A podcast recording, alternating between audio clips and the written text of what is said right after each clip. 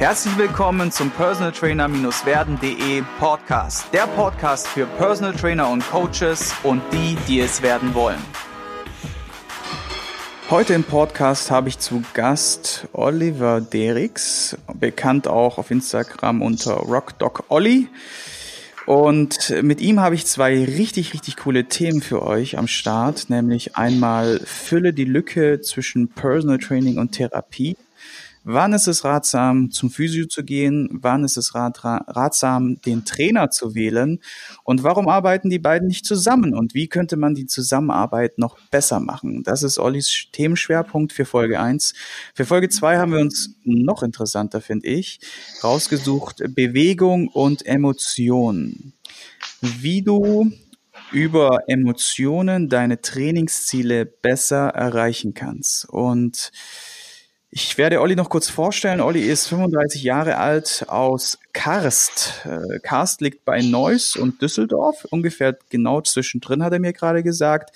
Er ist von Haus aus Physiotherapeut, gelernter Physiotherapeut und ist außerdem Education Director für Rocktape in Europa und Asien. Wer Rocktape noch nicht kennt, das sind unter anderem diese Tapes, die man äh, auf die Muskeln oder auf die Haut klebt.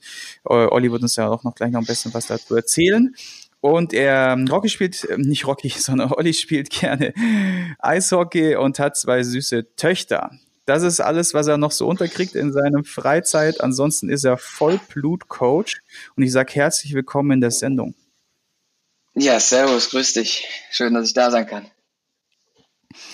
Wir haben uns ja kurz auf der FIBO kennengelernt. Da hast du mich dann auch nochmal so ein bisschen erste-hilfemäßig versorgt. Aktuell bin ich ja an dem Projekt Stärker werden, was auch auf YouTube läuft wo ich versuche, in den drei Grunddisziplinen Kreuzheben, Bankdrücken und Kniebeugen stärker zu werden. Das Projekt heißt auch stärker werden. Und äh, da hat sich dann natürlich in diesem Zusammenhang die ein oder andere langjährige oder nicht so langjährige Baustelle gemeldet, die ich jetzt auch aktuell parallel dazu ausmerze. Darüber haben wir uns kennengelernt auf der FIBO und dann dachte ich mir, komm, ein cooler Typ und den will ich auf jeden Fall mit dem Podcast haben. Deswegen auch danke an dich für deine Zeit und gleich mal die erste Frage. Wie bist du denn Coach geworden? Also wie war so dein Werdegang? Was kannst du uns da mitbringen?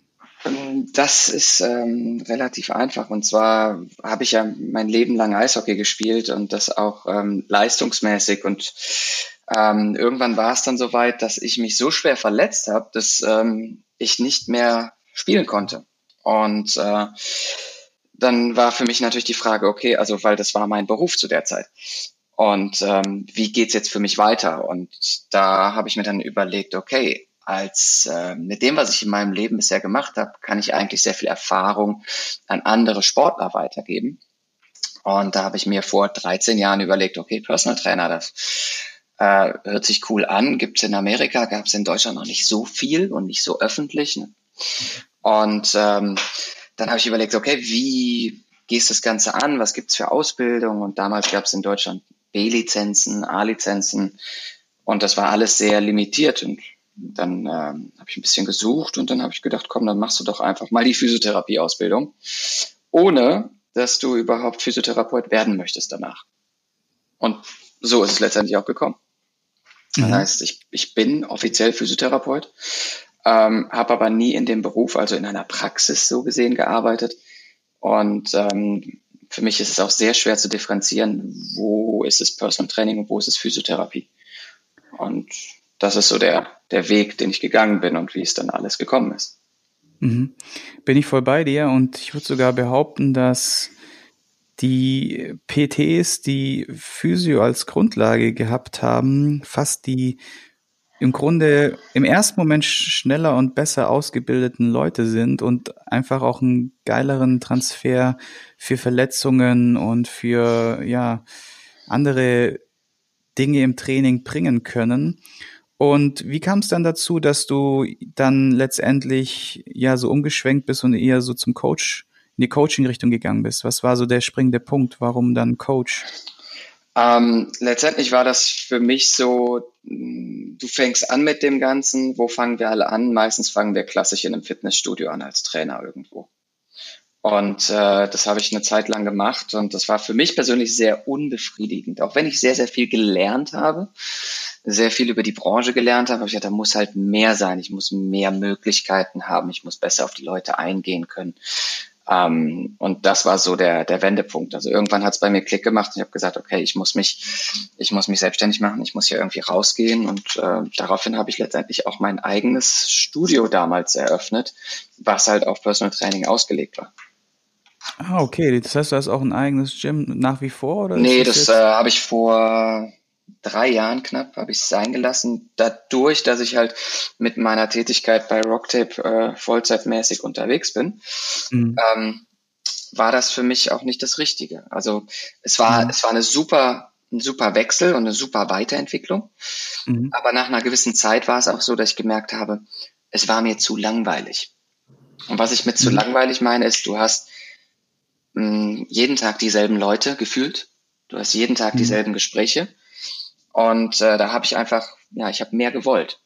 Mhm. Und mhm. ähm, heute sieht mein Leben so aus, dass ich, ähm, dass jeder Tag komplett anders ist, dass ich dir nie sagen kann, wie wird der nächste Tag inhaltlich wirklich aussehen. Klar, ich habe Termine, ja, aber ähm, es öffnet sich jeden Tag so viel Neues und äh, auch dadurch, dass ich so viel unterwegs bin, ähm, öffnen sich immer mehr neue Türen und neue Möglichkeiten und äh, das macht es für mich so interessant, so reizvoll und da, ich glaube, da bin ich mehr für gemacht, als stationär an einem Ort zu sein. Hm, verstehe. Ja, also das Thema, was du angesprochen hast, dass äh, im Studioalltag es oftmals dann sehr, mh, hm, ja, die Kapazitäten oder die Möglichkeiten begrenzt sind.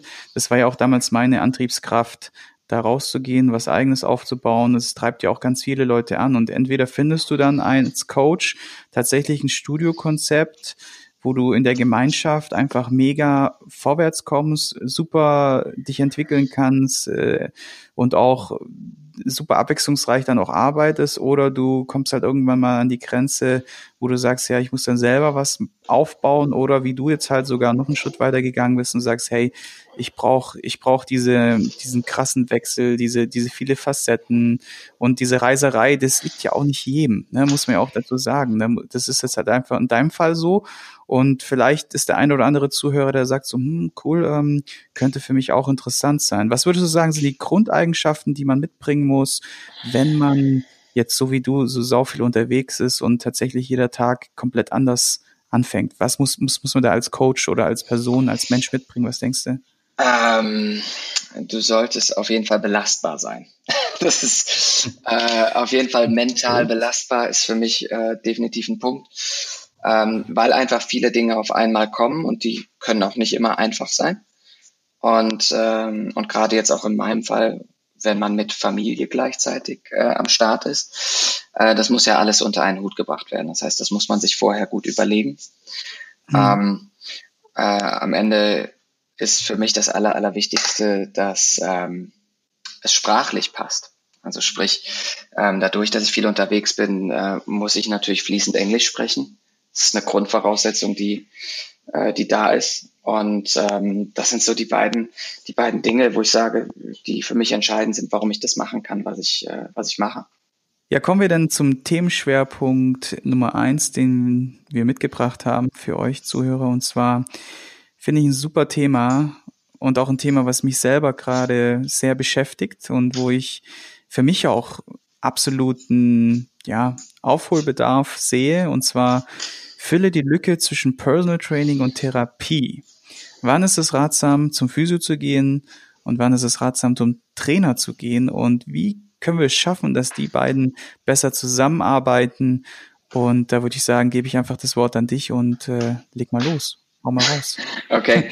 ähm, dafür würde ich vorschlagen, wir, wir beleuchten einfach mal so ähm, beide Berufsgruppen ganz kurz. Also was so den Ausbildungsinhalt angeht. Weil wenn wir jetzt einfach mal die Physiotherapie in Deutschland nehmen, und das war nicht nur vor 13 Jahren so, als ich meine Ausbildung begonnen habe, sondern es ist überwiegend in Deutschland immer noch so, ähm, dass das Thema Bewegung in der Ausbildung so gut wie keine Rolle spielt dann braucht man schon einen ambitionierten Dozenten, der Bock darauf hat, der sich selber mit dem Thema beschäftigt, um dort was zu lernen. Das heißt, man lernt tendenziell alles über die Anatomie, man lernt sehr viel über die Physiologie des Körpers, man lernt sehr, sehr viele Krankheitsbilder und was man im Idealfall mit den Leuten mit diesen Krankheitsbildern macht. Sehr, sehr viele passive Maßnahmen, muss man dazu sagen.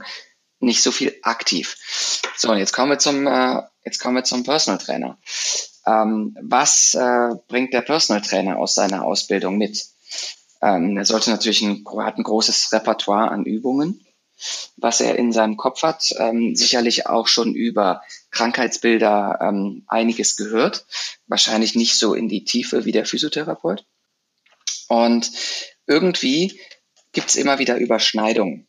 Und äh, wo können wir uns da treffen und was macht am meisten Sinn? Und ähm, hier sehe ich halt, was meine Kollegen in den USA da machen und sehe das als ein sehr gutes Beispiel für mich.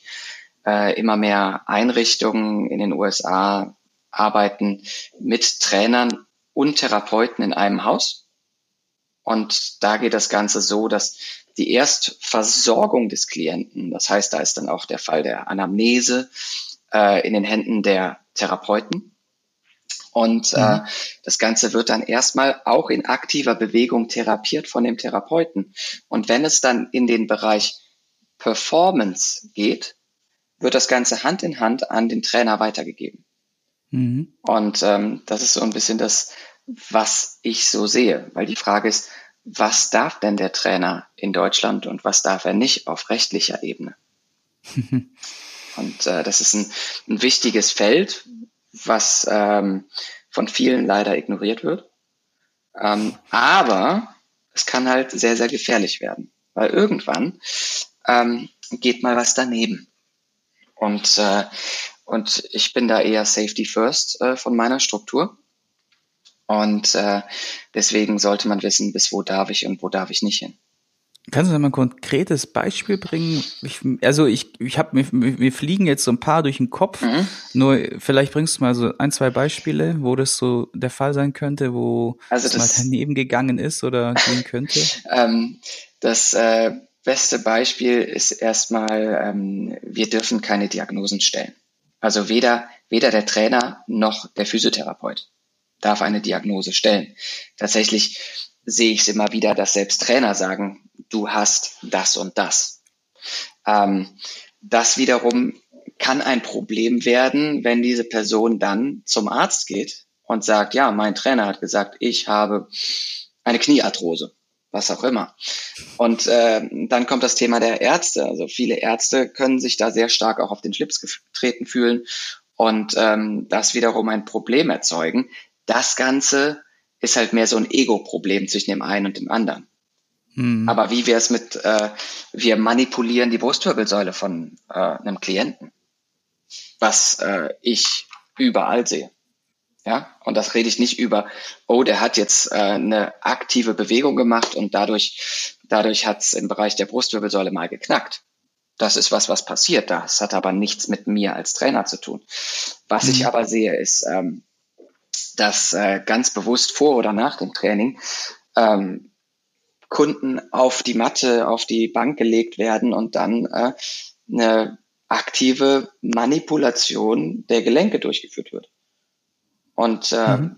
das wiederum kann dich dein Leben lang äh, Geld kosten. Also so viel Geld, dass du nie wieder glücklich wirst. Und das ist so ein bisschen, das sehe ich als, als sehr, sehr große Gefahr. Also was darf ich, was darf ich nicht. Um das Ganze mhm. einfach zu sagen, ein, ein Trainer in Deutschland darf nicht behandeln. Mhm. Ja. Mhm. Und äh, deswegen ist immer die Frage, wie deklariere ich auch etwas, was ich mache? Und, äh, mhm. und was mache ich da wirklich? Mhm. Also ich finde, es ist ein interessantes Thema. Ich finde die, die Schwierigkeit, die man als Trainer hat, so ging es mir zum Beispiel häufig, dass äh, wir haben ja einen Schirm und ich denke, das ist dir auch häufig passiert. Der Kunde war beim Arzt und der Arzt sagt bei einer Kleinigkeit teilweise, yo, Sie dürfen jetzt keinen Sport mehr machen. Mhm. Ähm, einfach pauschal. Sie dürfen jetzt keinen Sport mehr machen oder Sie dürfen kein Krafttraining machen. Und ich weiß allerdings mit allergrößter Sicherheit, auch aus meinen ganzen Fortbildungen, die ich dann hatte und so weiter und auch mit Rücksprachen von Physiotherapeuten und Ärzten, die anders denken, dass man in dem Fall doch was machen kann und sollte sogar, damit es demjenigen besser geht. Also aktiv ne, in die Bewegung. So, wie siehst du das oder wie gehst du damit um und wie könnte man, also das sehe ich so als mit einer der größten Herausforderungen, der, der, der Arztkittel oder der Mann in, der Gott, der Halbgott in Weiß sagt XYZ oder mein Physiotherapeut hat gesagt und wie würdest du damit umgehen? Also, was sind so deine Erfahrungswerte oder wie können wir uns da besser annähern? Also natürlich erlebe ich das äh, sehr, sehr häufig und kann das auch nur so unterstützen, wie du es gerade gesagt hast. Ähm, gegen eine Diagnose zu sprechen ist immer schwer. Ähm, das Beispiel, was du genannt hast, dann auch mit anderen Ärzten oder Therapeuten zu sprechen, ist immer so mein Mittel der Wahl. Also ich habe meine, meine Ärzte, meine Therapeuten, die ich auch ansprechen würde oder anspreche und ähm, einfach nochmal eine zweite Meinung mit einzuholen. Ähm, mhm. Ich glaube, die grundlegende Information, die an den Kunden gehen sollte, ist, dass ähm, Bewegung immer der beste Weg zur Heilung ist. Und mhm. ähm, das heißt, äh, wir haben so viele schöne Sprichwörter für sowas, ne? wer rastet, der rostet und so weiter. Mhm. Ähm, aus der Medizin kommt dieser Spruch, use it or lose it, mhm. ähm, der nicht nur auf dein Gehirn bezogen ist, sondern eigentlich auf alle Strukturen deines Körpers. Und mhm. jeder, der schon mal einen Arm gebrochen hatte, der weiß ganz genau, wovon ich rede, weil du kriegst dir einen Arm eingegipst für acht Wochen, dann kommt der, dann kommt der Gips ab und ähm, dann ist dein Arm erstmal dünner als vorher. Natürlich, weil er nicht genutzt wurde. Und dann sagt dir jemand, streck mal deinen Ellbogen. Und ähm, dann stellst du fest, oh, das ist nicht wirklich strecken.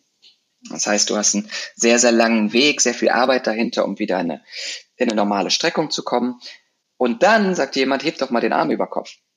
Das heißt, dein Schultergelenk, das was ja nicht betroffen war, primär mhm. in dem mhm. Ganzen, hat ja auch darunter gelitten. Warum? Weil es natürlich auch nicht so benutzt wurde, wie es benutzt werden soll. Und ähm, deswegen meine Sicht der Dinge ist, Bewegung ist immer das Wichtigste. Und mhm. egal was ich mache, auch auf physiotherapeutischer Ebene, meine Zielsetzung ist immer, die Person so schnell wie möglich in eine aktive Bewegung zu bringen. Mhm. Jetzt bin ich mal frech und sag einfach, äh, das, das Wort des äh, Halbgott in Weiß zählt mehr als das Wort des Trainers des Vertrauens. So, und äh, wie würdest du das vielleicht noch besser lösen können? Ich meine, du hast es einen Ansatz mhm. gebracht, dass du Weisheiten oder Statements, die auch in der Medizin verwendet werden, nutzt.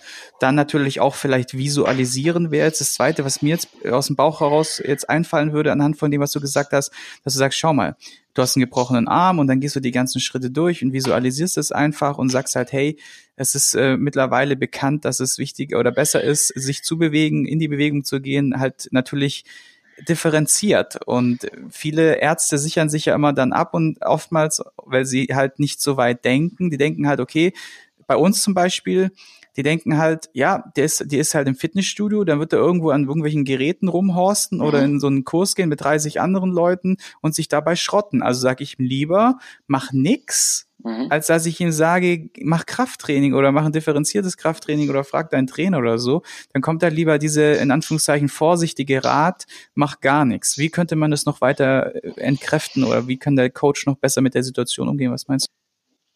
In der Quintessenz würde ich sagen, das Wichtigste ist, die Kommunikation zum Klienten so aufzubauen, dass er ein Verständnis entwickelt für sein Problem.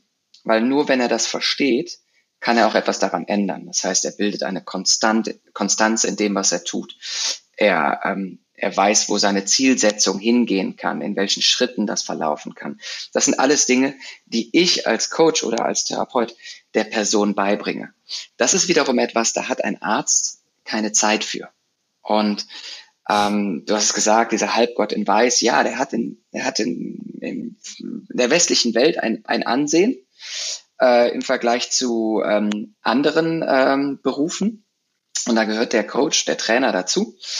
Und ähm, da ist es einfach so, es gibt genug Argumente und genug Erklärmodelle, die das, die das einfach machen. Es gibt, ich kenne sehr, sehr tolle Ärzte, ähm, die ihr Bestes geben, aber wie viele Minuten Zeit hat diese Person für einen Patienten? Das sind ungefähr mhm. vier Minuten.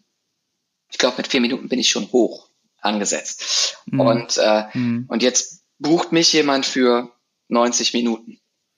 Was kann ich ihm ja. in 90 Minuten auch alles an, an Wissen mitgeben, wodurch er besser werden kann? Mhm. Und äh, ein mhm. zweiter Punkt ist, dass ähm, auch in der Medizinausbildung ähm, es immer noch so ist, dass ähm, das Material, was gelernt wird, aus Jahrzehnten vor uns ist. Das heißt, da ist nichts auf Correct. dem neuesten Stand. Und mhm. ähm, das ist, mein, das ist mein Argumentpunkt, den ich immer bringe. Ich habe es gestern gut, noch ja? gelesen. Ähm, es kommen pro Jahr, also jetzt alleine aus der aus der Physiotherapie kommen pro Jahr 900 äh, neue Studien auf den Markt. Und ähm, mhm. es braucht 17 Jahre, bis der Inhalt der Studie in die Praxis umgesetzt wird. Das heißt, bis mhm. dahin bin ich fast aus meinem Beruf raus. Und das mhm. ist sehr, mhm. sehr, sehr interessant. Also auch der, es gibt auch die Möglichkeit. Studien mit einzubeziehen, weil es gibt sehr, sehr tolle Studien, die zeigen, wie viel Bewegung in, auf jegliches Krankheitsbild ähm, ähm, bringen kann. Und äh, deswegen, also Möglichkeiten haben wir definitiv genug. Aber es, es geht auch nicht darum, dem, dem Kunden dann zu sagen, ja, dein Arzt hat vielleicht nicht recht, sondern vielleicht ihm über das Erklären und mhm. auch vielleicht über die Integration von Spielerichem zu zeigen, dass es doch mhm. geht mhm. und dass er sicher ist. Mhm. Auch das Gefühl der mhm. Sicherheit für, für den Kunden ist unglaublich wichtig. Mhm. Und äh, das sollten wir, das sollten wir vermitteln. Mega. Also gerade so Vertrauensaufbau und Kommunikation nehme ich jetzt mal mit als ähm, die wichtigsten Punkte und vielleicht auch, dass man sich die ein oder andere Studie tatsächlich mal raussucht und vielleicht mit jemandem, der sich mit Studien auskennt, irgendwelche Ausbilder, wie du zum Beispiel einer ja. bist, oder so halt mal vielleicht auch mal sich da was zuschicken lässt und dann mit den Studien und mit der Kommunikation, dem Aufbau des Vertrauens, da einfach einen super Transfer mhm. hinbekommt zum Kunden und er über das Verständnis dann die ja in die Umsetzung kommt oder geht. Und vielleicht sogar noch, vielleicht noch ein Schritt vorab, was ich von meiner Seite aus jetzt mittlerweile tatsächlich mitbringen kann, ist, ich suche mir tatsächlich Ärzte, die mein Way of Thinking haben, also sprich, die, die so ein bisschen nach meiner Denke arbeiten und auch Empfehlungen aussprechen an ihre Klienten. Und mit denen versuche ich einfach, ich lade die zum Essen ein. Ich, ich, ich gehe da wirklich proaktiv auf die Leute zu, setze mich mit denen an einen Tisch und sage, hey, pass auf, ich finde, was du sagst und tust, ist super. Ähm, und wir haben ja genau diese Schwierigkeit, den Transfer hinzukriegen von Trainer oder von Arzt zu Trainer oder von Arzt zu Physio zu Trainer. Wie können wir das irgendwie besser machen? Lass doch uns gemeinsam mal an einen Tisch setzen und darüber diskutieren.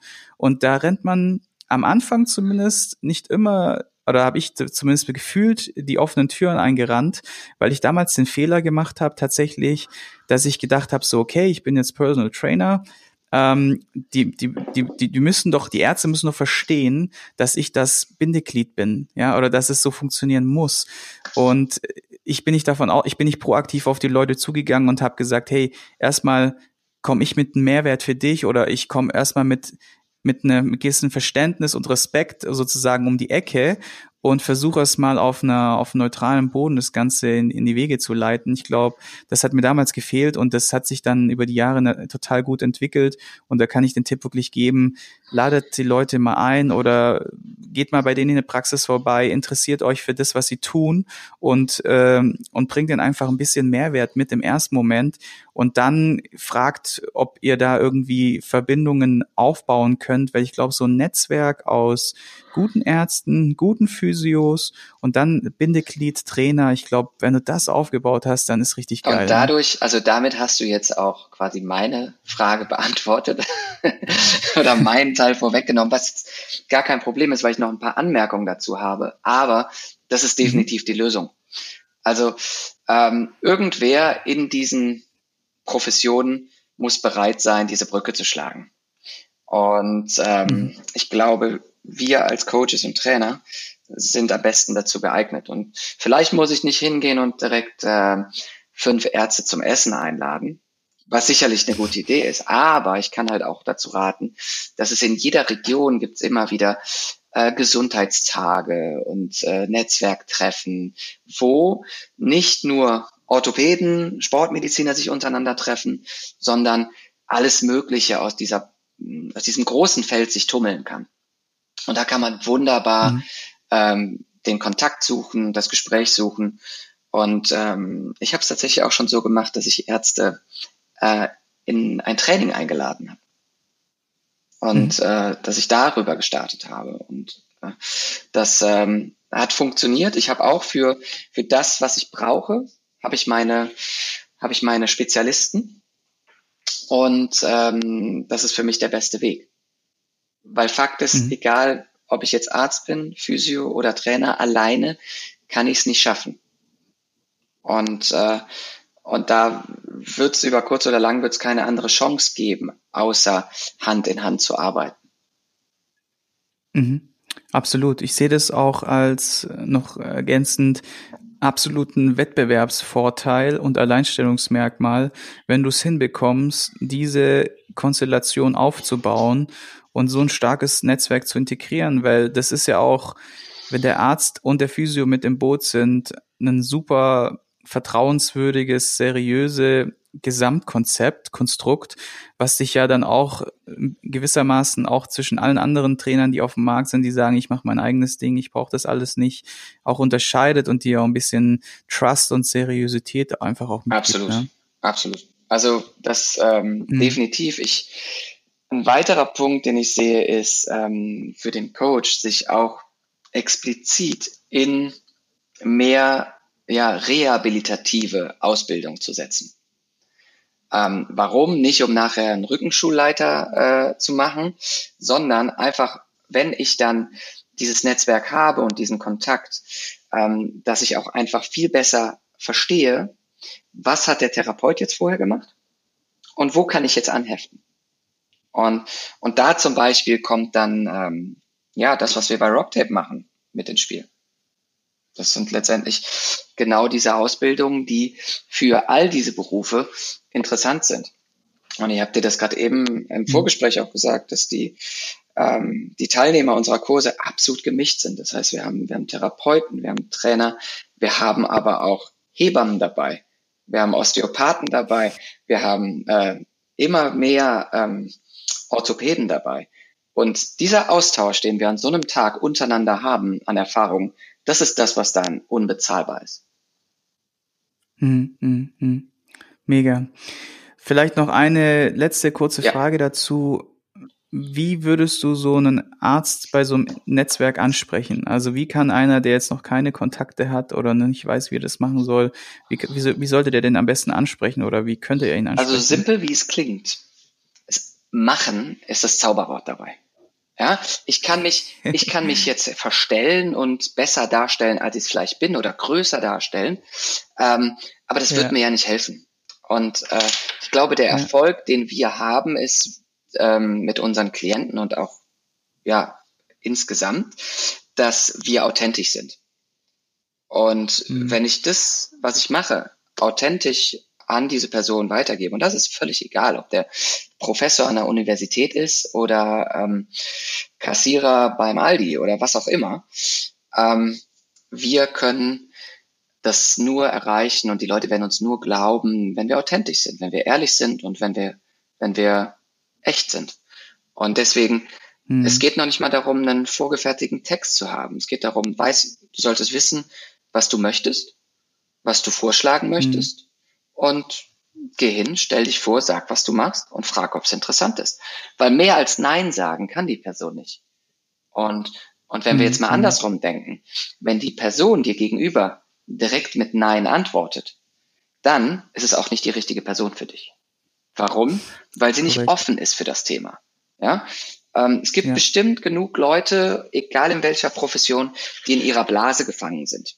Die sagen, das, was mhm. ich mache, ist das Einzige, was zählt.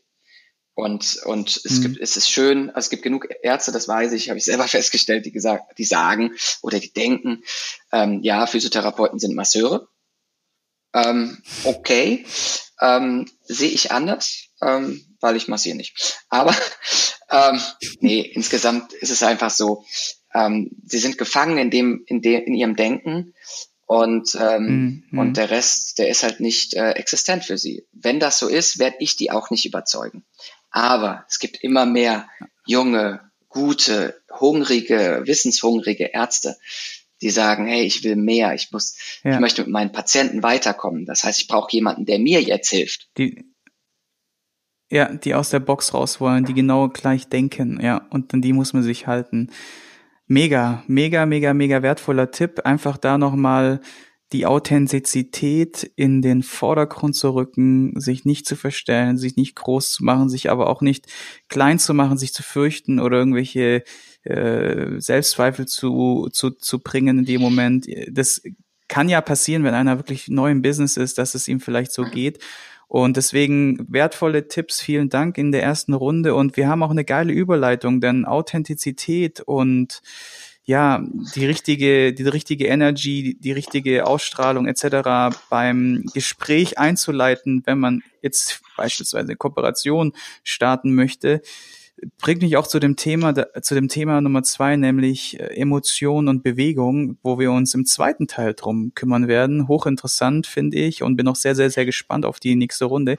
Und wir werden uns darum kümmern oder beziehungsweise dir die Frage stellen, was war dein größtes Learning? Also welchen Fehler hast du vielleicht gemacht? Und was war dein größtes Learning in deiner Karriere als Coach oder Mensch? Und ich sage schon mal vielen Dank für die erste Runde und wir sehen uns dann im Teil zwei des Personal Trainer werden Podcast. Sehr gerne. Ich hoffe, du konntest ein paar wertvolle Impulse für dich mitnehmen. Wenn du diesen Podcast informativ findest, dann abonniere ihn doch einfach für weitere spannende Folgen. Und vergiss nie, die wichtigsten drei Buchstaben im Leben sind T-U-N.